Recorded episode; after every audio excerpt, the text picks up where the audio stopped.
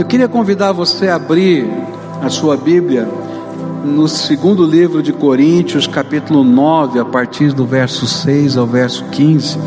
Nós temos estudado esse livro. Semana passada estudamos o capítulo 8, agora estamos estudando o capítulo 9.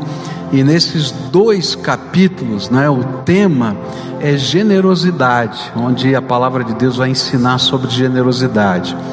E na semana passada, no capítulo 8, nós aprendemos princípios norteadores da generosidade cristã, baseados na atitude né, das igrejas é, da Macedônia. E Paulo olha para o testemunho delas e ensina a igreja de Corinto. E agora no capítulo 9, ele vai falar das nossas motivações quando nós exercemos, praticamos a generosidade. A palavra do Senhor diz assim: Lembrem-se, aquele que semeia pouco, pouco também colherá, e aquele que semeia com fartura, também colherá fartamente. Cada um é, dê conforme determinou em seu coração, não com pesar ou por obrigação, pois Deus ama quem dá com alegria. E Deus é poderoso para fazer que lhe seja acrescentada toda a graça, para que em todas as coisas, em todo o tempo, tendo tudo o que é necessário, vocês transbordem em toda boa obra. Como está escrito, distribuiu, deu os seus bens aos necessitados, a sua justiça dura para sempre. Aquele que supre a semente ao que semeia, e o pão ao que come, também lhe suprirá e multiplicará a semente e fará crescer os frutos da sua justiça vocês serão enriquecidos de todas as formas, para que possam ser generosos em qualquer ocasião, e por nosso intermédio a sua generosidade resulte em ação de graças a Deus. O serviço ministerial que vocês estão realizando não está apenas suprindo as necessidades do povo de Deus, mas também transbordando em muitas expressões de gratidão a Deus. Por meio dessa prova de serviço ministerial, outros louvarão a Deus pela obediência que acompanha a confissão que lhes fazem do Evangelho de Cristo e pela generosidade de vocês em compartilhar seus bens com eles e com todos os outros. E nas orações que fazem por vocês, eles estarão cheios de amor por vocês, por causa da insuperável graça que Deus tem dado a vocês. Graças a Deus por seu dom indescritível. Querido Senhor, nesta hora, quando continuamos a estudar esse texto, que começamos a estudar pela manhã, eu quero te pedir que o teu Espírito Santo se revele aqui entre nós. Ó oh, Pai, nós estamos aqui na tua casa, viemos buscar o Senhor, te adoramos, te bendizemos, cantamos hinos, oramos, mas Senhor, ansiamos profundamente que o teu Espírito fale conosco. Então, use esse tempo para tocar o nosso coração, para mover da nossa alma pesos, para abrir os nossos olhos para enxergarmos a tua vontade eu sei que cada um aqui chegou de uma maneira diferente, com questões diferentes, com sentimentos diferentes, mas Senhor, revela-te aqui entre nós. É aquilo que eu te peço em nome de Jesus. Amém e amém. Hoje pela manhã a gente começou a estudar esse texto e nós aprendemos que Paulo estava ensinando para a gente é, como é bom ser gente boa. Eu acho que uma das coisas é, bonitas que o Evangelho, que a palavra de Deus vai ensinar para a gente, é que você e eu podemos ser gente boa. Gente boa em todos os aspectos, né? Então olha para quem está perto de vocês assim, você é gente boa. É isso mesmo. E é interessante que quando a gente olha para a igreja primitiva, a gente vai descobrir que a igreja lá do começo da história aprendeu a ser gente boa.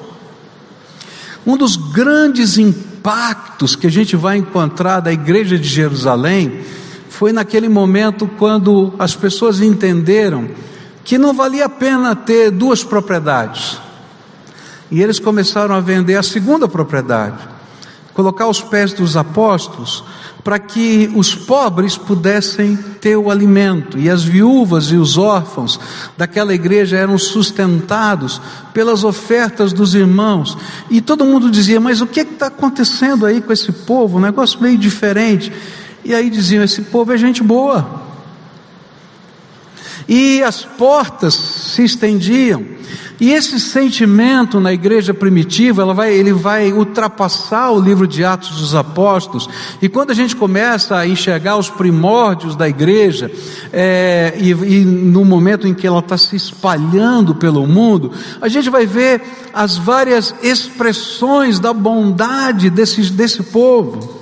É interessante que há vários registros da história que falam que nas grandes epidemias que se espalhavam, as únicas pessoas que estavam dispostas a morrer até, se fosse necessário, para cuidar de um doente, mesmo que tivesse que pegar a doença, eram os cristãos. E eles diziam, mas por que, que eles fazem isso?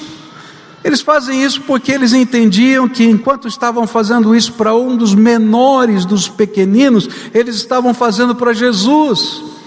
Alguns chamavam eles de loucos, mas quando eles viam a mãe sendo cuidada por eles, um filho sendo cuidado por eles, eles diziam: esse povo é gente boa.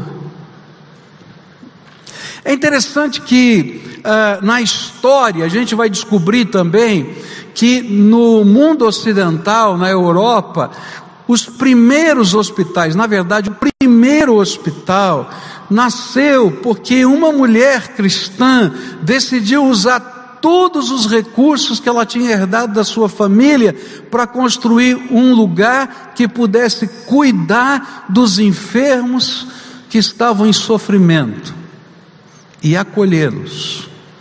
E ela vai e faz isso. E alguém pergunta por que, que ela fazia isso? Porque a palavra de Deus diz que quando você faz a um desses pequeninos, você faz para Jesus. Mas o povão dizia, porque aquela mulher é gente boa. Então, se eu pudesse resumir o que Paulo vai ensinar aqui para a gente, no capítulo 8, no capítulo 9, é dizer para você o seguinte: o que Jesus deseja é que as pessoas que estão ao seu redor, seja da sua família, seja da sua igreja, seja lá do seu trabalho, seja onde você estiver, possam olhar para você e dizer assim: aí está passando gente boa gente que faz diferença. E aí a gente vai aprender que fazer diferença envolve a vida da gente, o tempo da gente, os dons da gente e a grana da gente. Porque às vezes para fazer diferença a gente tem que investir em pessoas. E é disso que Paulo vai ensinar nesse texto. E a gente aprendeu hoje pela manhã que a nossa motivação para fazer isso vem do reconhecimento, nos versículos 8 até 11, de que Deus é quem nos supre de tudo e sempre. E se Deus é o nosso supridor, então, quando eu estou fazendo isso em nome dEle, para a glória dEle, para aqueles que Ele ama, então Ele vai continuar me suprindo. E esse é o ensinamento de Paulo aqui nos versículos 8, 9, 10 e 11, que estudamos hoje pela manhã. Segunda motivação que também estudamos pela manhã é que quando a gente compreende essa economia de Deus, a gente vai descobrir que ser gente boa, que dar, que contribuir, que investir, expressar generosidade na vida dos outros e na vida da obra de Deus, é como semear. E aí Paulo vai ensinar para a gente a lei da semeadura e da colheita, uma lei que percorre toda a palavra de Deus e vai ensinar para a gente que, na medida em que a gente semeia, não é? A gente vai colher o que semeou. E aí Deus vai abençoar a nossa vida. E queridos, muitas vezes a bênção vai vir direto das mãos deles, dele, e outras vezes vai vir dele através de mãos de outros. Quantas vezes nós abençoamos pessoas, passam-se vários anos e de repente nós somos abençoados pelas pessoas que foram que nós abençoamos, porque a vida muda. E de repente o Senhor vai usar, não é aquele para quem nós estendemos a mão um dia, é aquele que nos estende a mão no outro, e assim vai funcionando a vida. Mas eu queria continuar esse estudo e pensar na próxima motivação. A terceira motivação está no versículo 12 do nosso texto, que diz assim: o serviço ministerial que vocês estão realizando não está apenas suprindo as necessidades do povo de Deus, mas também transbordando em muitas expressões de gratidão a Deus. É interessante que é, o que Paulo está tentando dizer é que ser gente boa, e isso precisa ser uma motivação na minha vida e na sua vida, é um serviço ministerial é ministério, é serviço prestado a Deus. É interessante que essa palavra aqui, não é, tem a ver com, com aquilo que a gente faz no templo, aqui. O que, que é serviço ministerial, não é? Por exemplo, tocar esses instrumentos hoje foi serviço ministerial. Esse povo que está mexendo no som agora, tá? é serviço ministerial. Aquele povo que eu não estou vendo lá embaixo, que está fazendo ser transmitido pela televisão a, a nossa mensagem, é serviço ministerial. Esse povo bonito que está aí, todo elegante para receber você nas portas, é serviço ministerial. Aqueles que estão lá recebendo no estacionamento, estão prestando um serviço ministerial. E a Bíblia diz que quando eu estou sendo gente boa, investindo em pessoas, ajudando pessoas, contribuindo para o avanço do reino de Deus, é também serviço ministerial. Eu estou fazendo isso como servo de Deus, movido pelo Espírito Santo de Deus, no poder e na graça dEle, para a glória dEle. E aí, tem que haver alegria naquilo que a gente faz. É interessante que ninguém consegue prestar um serviço ministerial por muito tempo se não sentir alegria. Se você tem alegria no serviço ministerial que você faz, você vai ficar bravo e triste se tirarem o serviço ministerial de você. Não é verdade? Eu me lembro na igreja que pastoreei em São Paulo, que chegou um determinado momento que é, alguns irmãos olharam para um, um irmãozinho nosso, diácono antigo, e, de, e ele já estava com mais de 90 anos, né? E, e para ele já estava difícil, muitas, muitas atividades, e disseram para ele assim: escuta, nós queremos propor que você seja é, nomeado diácono emérito. Ele olhou e falou assim: vocês querem me mandar embora? Não, é uma maneira de dizer: não, não, eu estou em serviço, enquanto o senhor quiser. Eu não quero ser emérito, não, eu quero ser de verdade. Quando a gente tem alegria no serviço de Deus, a gente se sente até mal quando alguém quer tirar. E a Bíblia está dizendo o seguinte: olha, quando você está fazendo bem, quando você está investindo na vida de pessoas, quando você está contribuindo, quando você está fazendo o avanço do reino de Deus, quando você está sendo generoso com os seus dons, com o seu talento, com a sua vida, com os seus recursos, você vive o serviço ministerial. E todo o serviço ministerial vai encher você de alegria. Paz do Senhor, a alegria do Senhor vem sobre o coração daquele que serve. Hoje pela manhã eu falei assim: olha, se você é aquele crente que só vem aqui no domingo, senta aqui nessa cadeira, né? E vai embora e não faz mais nada. Eu quero dizer que você está perdendo uma grande alegria na tua vida.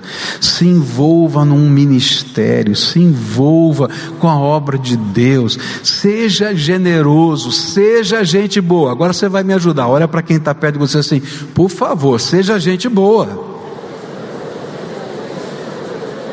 Tem muita gente perdendo a alegria, gente. Perdendo a alegria. Porque quando a gente serve, quando a gente abençoa, quando a gente cuida, é verdade, dá trabalho, é cansativo, mas quando a gente olha a pessoa que está sendo suprida, e quando a gente vê que a obra que a gente está fazendo tem significado na vida das pessoas, gente, que alegria traz no coração da gente. Você já foi instrumento de Deus para o suprimento de alguém, para o socorro de alguém, para bênção na vida de alguém? Já foi? Não trouxe alegria no seu coração? Então não perde essa alegria. É interessante como Deus vai trabalhando a vida da gente, né? Eu me lembro de uma ocasião na minha vida em que Deus nos deu uma bênção financeira e a gente decidiu repartir com alguém que estava passando algum tipo de dificuldade, mas nós não queríamos que ninguém soubesse que estávamos fazendo isso. E, e, aí fizemos o que Deus colocou no nosso coração e ninguém ficou sabendo. E foi tão gostoso um dia quando aquela pessoa veio na igreja sem saber, não é? Quem tinha feito isso e estava do lado dela disse assim: Pastor, eu quero dar um testemunho. Eu falei: É, então tá bom. Então foi lá e deu testemunho e falou da alegria, falou para a igreja. Eu quietinho do lado. Mas que alegria estava no meu coração, porque eu sabia que eu tinha sido útil para o reino de Deus, na vida de pessoas. Querido, aqui é muito mais do que dar um dinheiro. Eu quero dizer para você que às vezes dar um dinheiro é fácil. Mas o que a Bíblia está pedindo é mais do que isso: é que você dê o dinheiro, que você dê o seu tempo, que você dê a sua inteligência, que você sirva, que você se responsabilize. E na medida em que a gente faz isso, o Senhor é glorificado e o nosso coração é cheio de alegria. Por isso, seja gente boa. É isso que a Bíblia está dizendo. Seja instrumento de Deus para o suprimento, para o socorro na vida das pessoas. E, gente, é tão simples ser gente boa. Basta ter um coração aberto, generoso. E você vai ver quanto Deus já tem com você para o suprimento dos outros e para abençoar os outros. Eu aprendi com, com um professor meu chamado Carlos Lackler. Ele me ensinou isso e eu tento imitar esse homem. Ele dizia que no orçamento dele, ele tinha sempre um recurso que ele guardava, que ele separava para ajudar pessoas. E eu fiquei, eu era aluno dele, eu fiquei pensando, eu quero viver isso. Porque aquele homem era gente boa, eu queria imitar aquele homem. Agora, a gente pode ser gente boa hoje, vai no teu armário e começa a separar o que está lá há muito tempo que você não usa. Eu duvido que não tenha nada. Se for armário de mulher, deve ter muito sapato lá que você não usa. Eu nunca vi ter tanto sapato, mulher. Homem tem um preto e um marrom, e olhe lá e um tênis, acabou. Agora a mulher, é que ela diz assim, mas tem que combinar o vestido, a cor, a bolsa, né? Não é verdade? Homem não é assim, preto, marrom, né? Não, pelo menos eu, né? Vamos lá, né? Gente, é assim. Vai lá, dá uma olhada o que tem lá, separa, doa. Isso é ser gente boa. Mas assim, ah, mas isso é um serviço ministerial. Que a gente olha e diz: Espera aí, Senhor, eu posso ser útil, mas eu posso ser gente boa de muitas maneiras, né? Às vezes eu tenho um monte de coisa em casa parada que eu posso abençoar pessoas. Às vezes eu posso me voluntariar para, como a gente já fez aqui, construir casas. Às vezes a gente tem uma casa parada quando um irmão está morando numa barraca. Às vezes está cheio de brinquedo em casa e a gente pode compartilhar com uma criança. Querido, para ser gente boa, basta ter olhos bons. E se a gente tiver olhos bons, a gente vai aprender a fazer um serviço ministerial para a glória de Deus. E a gente semeia, semeia generosidade, amor, misericórdia. Isso vale para o investimento na obra de Deus, vale, mas a Bíblia está falando de mais do que isso, está falando como natureza, como jeito de ser, como parte da nossa vida. Próxima motivação. Bom, se você estava exercendo, primeira foi né, a terceira de tudo, todo estudo, mas a primeira de hoje foi: se você está vivendo um serviço ministerial, você vai ver a alegria de ser gente boa. Mas a segunda de hoje, desse momento, é que Deus vai ser louvado quando você estiver sendo gente boa. Olha só o que acontece nos versículos 12 e 13. A Bíblia diz assim: O serviço ministerial de que vocês estão realizando não está apenas suprindo as necessidades do povo de Deus, mas também transbordando em muitas expressões de gratidão a Deus.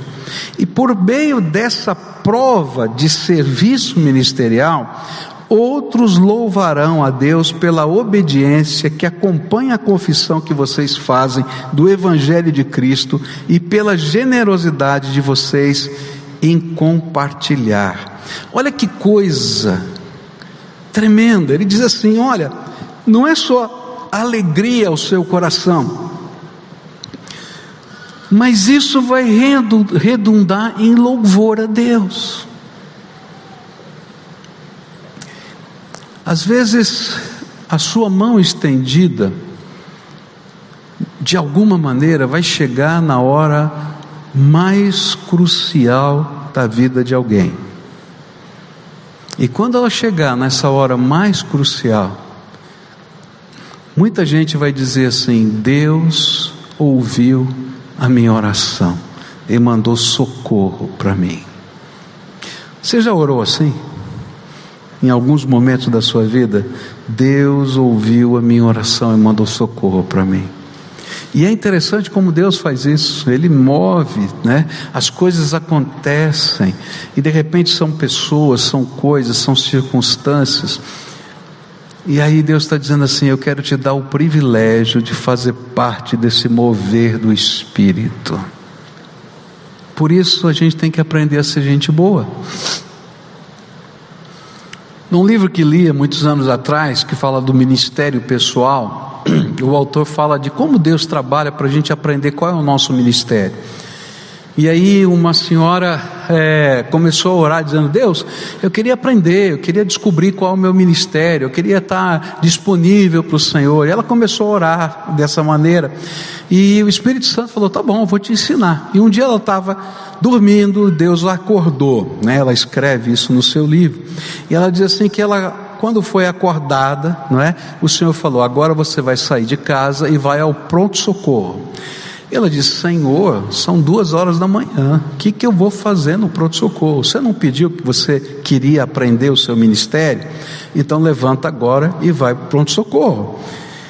Ela disse: Mas Senhor, meu marido está deitado, como é que eu vou dizer para o meu marido que eu vou para o pronto-socorro às duas horas da manhã? Eu vou fazer o que no pronto-socorro? E aí ela ele disse assim: Você vai, porque tá, eu estou mandando me obedece. Aí ela acorda o marido e disse: Olha, eu vou pronto-socorro. Está passando mal? Não, não estou passando mal. O que, que foi? Olha, eu estou orando, conta toda a história para ele. Ele é um homem piedoso. Tá bom, se Deus está te mandando, você está sentindo no seu coração, então vai. E aí então, ela vai para pronto-socorro. E ela disse: Senhor, e agora? E ficou em silêncio dele. Sabe aquelas vezes que Deus não fala nada? Ela falou: Bom, Senhor, eu não sei o que eu vou fazer. Sentou ali na sala de espera. E estava ali aquele um monte de gente, e tinha um senhor do lado dele. E começou a falar da luta, do problema, da, da pessoa que estava na UTI, que ele estava desesperado, o que estava acontecendo. E falou, e falou, e falou. E aquela senhora foi conversando com ele, foi conversando, e o Espírito de Deus foi usando para acalmar o coração. E depois de tantas horas ali de conversa, aquele homem disse para ela assim: Senhora, me desculpa, eu falei a noite toda da minha angústia, mas a senhora está no pronto-socorro também. A senhora também deve ter alguém querido aqui que que que está passando necessidade. O que é que está acontecendo com você? Ela disse assim: Eu estou aqui porque Deus me acordou às duas horas da manhã, me mandou vir aqui. Eu não tenho ninguém no pronto-socorro. Eu vim aqui porque Deus queria que eu abençoasse a sua vida. E aquele homem começou a chorar e chorar. Deus me ouviu, Deus me ouviu, Deus me ouviu, Deus me ouviu. Ele vai fazer alguma coisa, Ele vai fazer alguma coisa. Sabe, queridos, ser gente boa ou viver generosidade é a gente se deixar usar de tal maneira que nesse serviço ministerial, da bondade, do amor, do investimento, da doação, em todos os seus aspectos, suscite no coração do outro o desejo de adorar a Deus.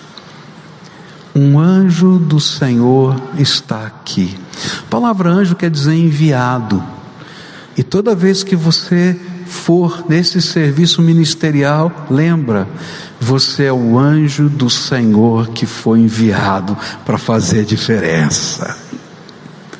E quando você chega lá, vai sentir alegria.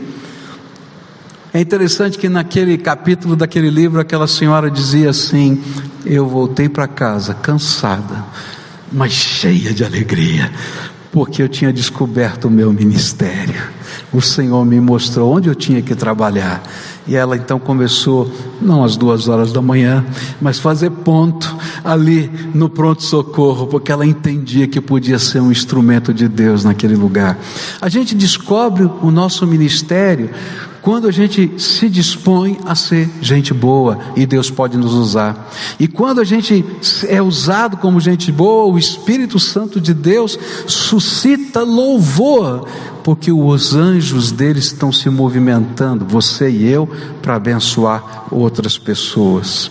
É isso que Paulo está tentando dizer. Olha, é louvor, é louvor, é louvor. Eu me lembro de uma irmã que foi muito preciosa na minha vida. Ela foi minha conselheira de adolescente. A casa dela era o ponto em que todos os adolescentes da, da, da minha geração iam para lá. Ela tinha quatro filhos, então né, o bando maior era dela. Então a gente ia para lá e todo mundo ficava lá. Mas ela tinha um problema sério. Ela era casada com um alcoólatra.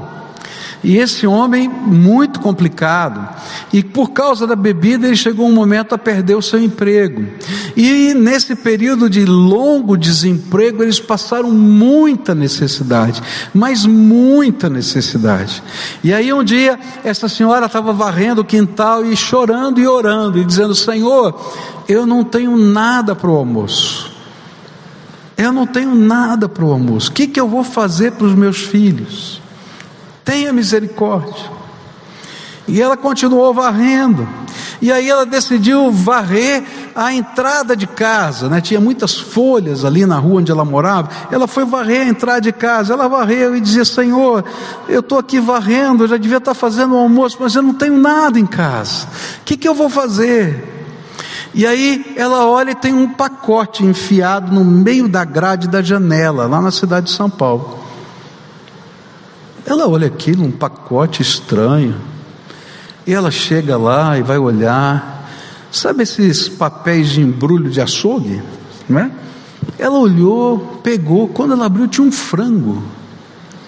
Ela pegou o frango e disse: Aleluia, já tenho o que cozinhar.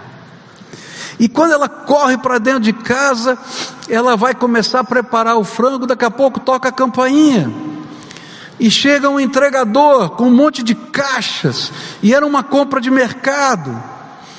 E ela começa a receber e disse: Mas o que é isso? Eu não comprei nada. Olha, mandaram eu entregar, mas eu não tenho dinheiro para pagar, já está pago. E ela só disse aleluia. E quando chegou o domingo lá, ela foi à igreja e disse: Gente, eu não sei quem foi, eu não sei o que aconteceu, mas eu sei que veio de Deus na hora certa. Queridos, é assim que Deus trabalha, quando o nosso serviço ministerial é ser gente boa. É ser gente boa. E aí a gente faz diferença. E aí o louvor e a gratidão estão nos lábios daqueles que são abençoados pela generosidade, pela ministração do serviço feito ao Senhor em primeiro lugar, mas que atinge vida de pessoas. Nesse resultado, Deus é glorificado. Eu acho que Deus tem uma convocação para cada um de nós. A convocação é na proporção da sua capacidade, na proporção da sua disponibilidade. Seja gente boa. Você sabe que de mais algumas semanas, se Deus quiser, falta pouco tempo, a gente vai começar o trabalho da Cristolândia. E eu vou precisar de muita gente boa. Muita gente boa. Eu vou precisar três vezes por semana de três equipes de cozinha que estejam dispostos a cozinhar a comida que a gente vai levar nas ruas três noites da semana.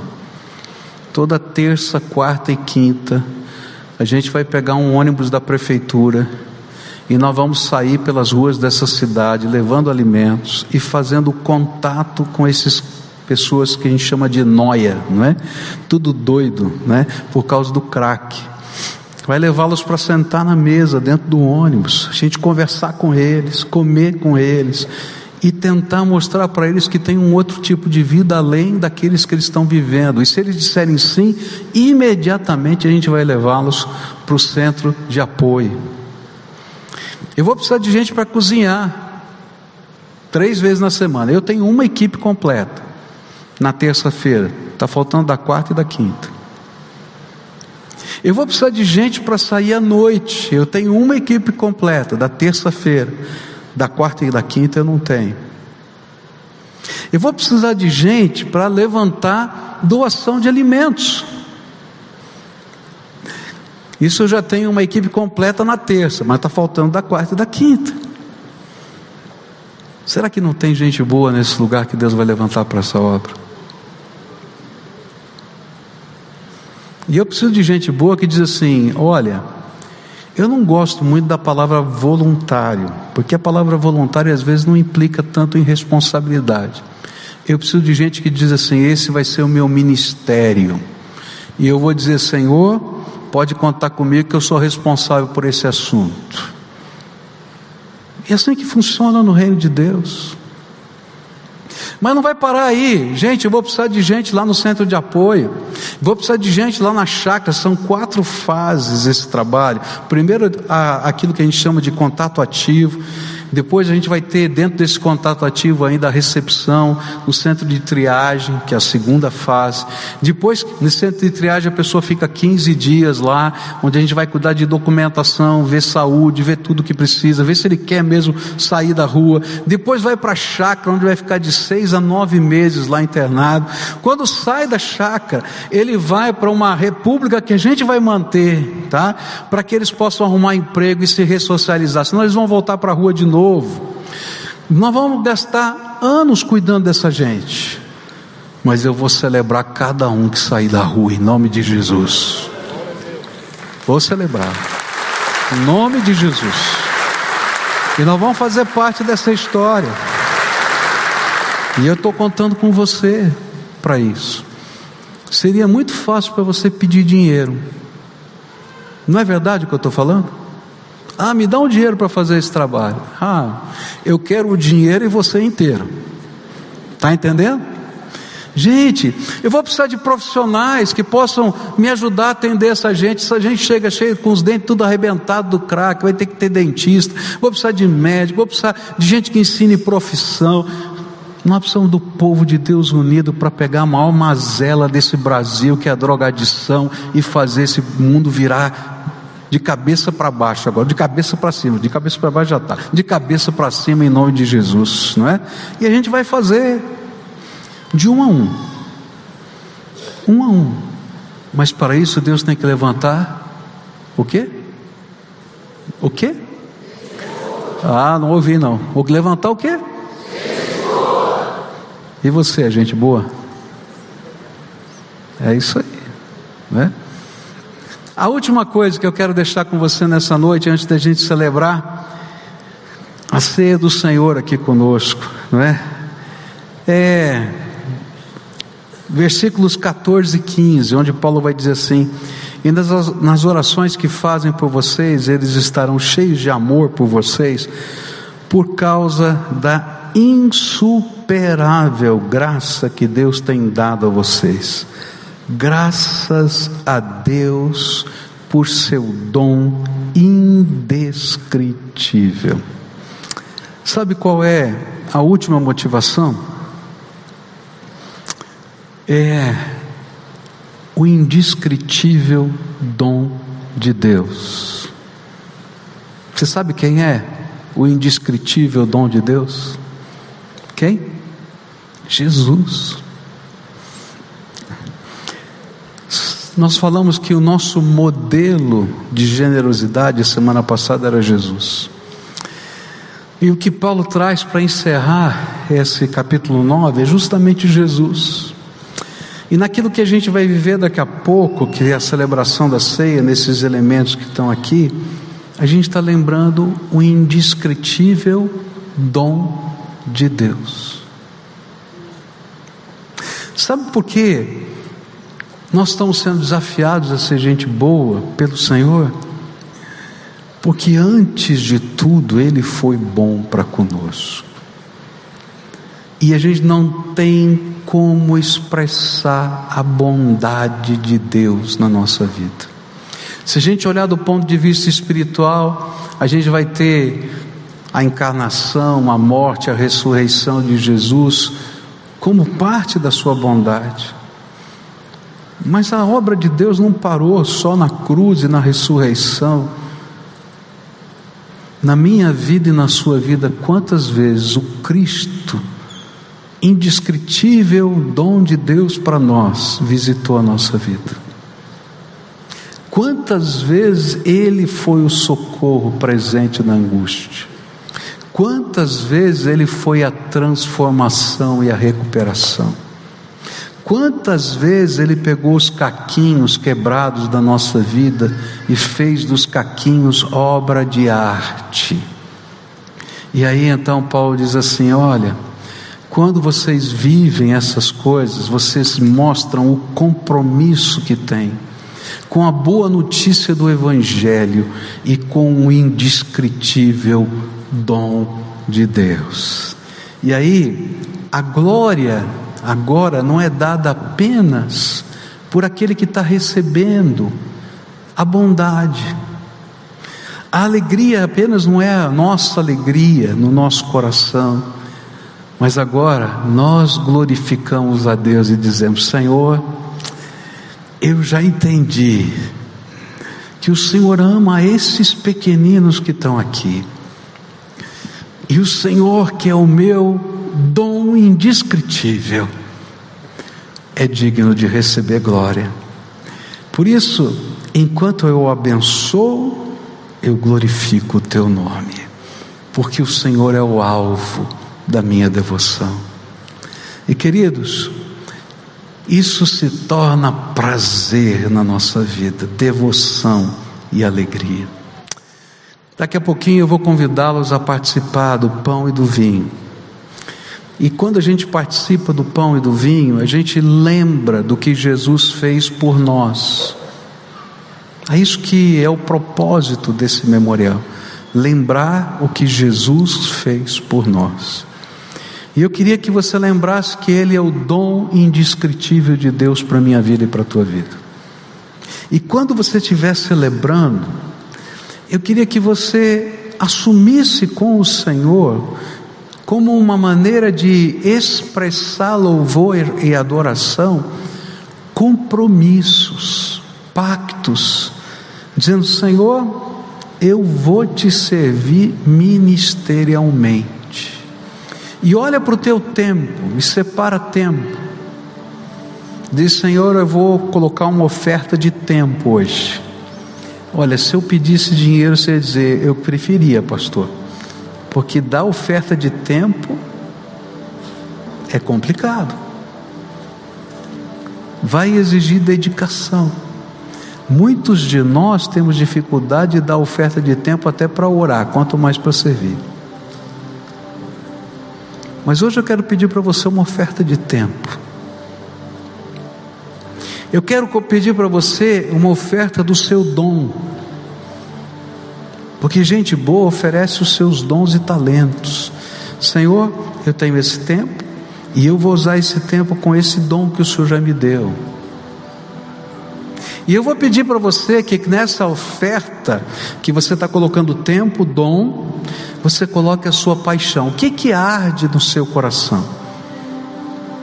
Tem coisas que quando você vê, quando você fala, teu coração parece que tá, entra em revolução. Eu quero dizer para você que essas coisas são aquelas que Deus está dizendo: Eu quero que você me sirva e seja uma bênção, seja gente boa, seja gente boa nessa área.